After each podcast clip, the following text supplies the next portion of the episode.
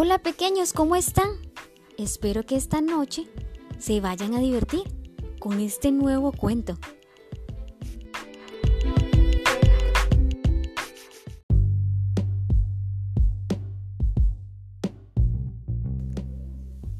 Dinosaurios al ataque.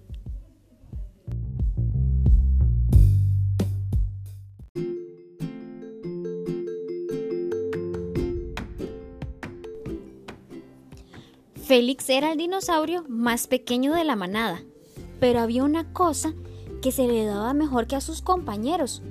Corría muy, muy deprisa.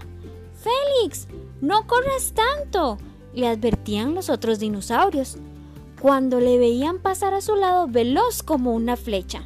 Pero Félix no les escuchaba. Un día, los dinosaurios estaban campando comiendo hojas cuando oyeron un ruidoso ¡Bum! ¡Bum! ¡Es T-Rex! gritó el jefe de la manada. ¡Escóndanse! Todos los dinosaurios obedecieron enseguida.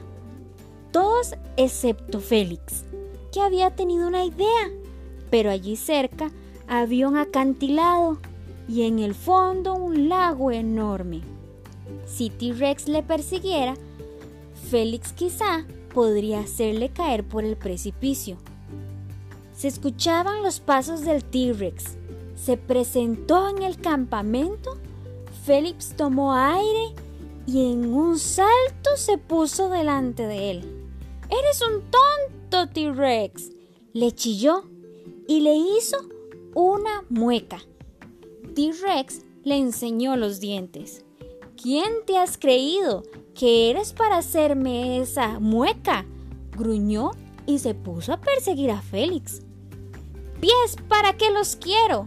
Félix corrió más deprisa que nunca hasta el acantilado y T-Rex iba pisándole los talones. Justo antes de llegar al precipicio, Félix se agarró fuerte a un arbusto y frenó en seco. Pero T-Rex era demasiado grande para detenerse a tiempo, así que cayó por el precipicio y fue a parar al lago. Por poco, dijo Félix viendo cómo T-Rex chapoteaba en el agua. Los otros dinosaurios de la manada fueron saliendo poco a poco de su escondite. Félix, eres un héroe, exclamó el jefe.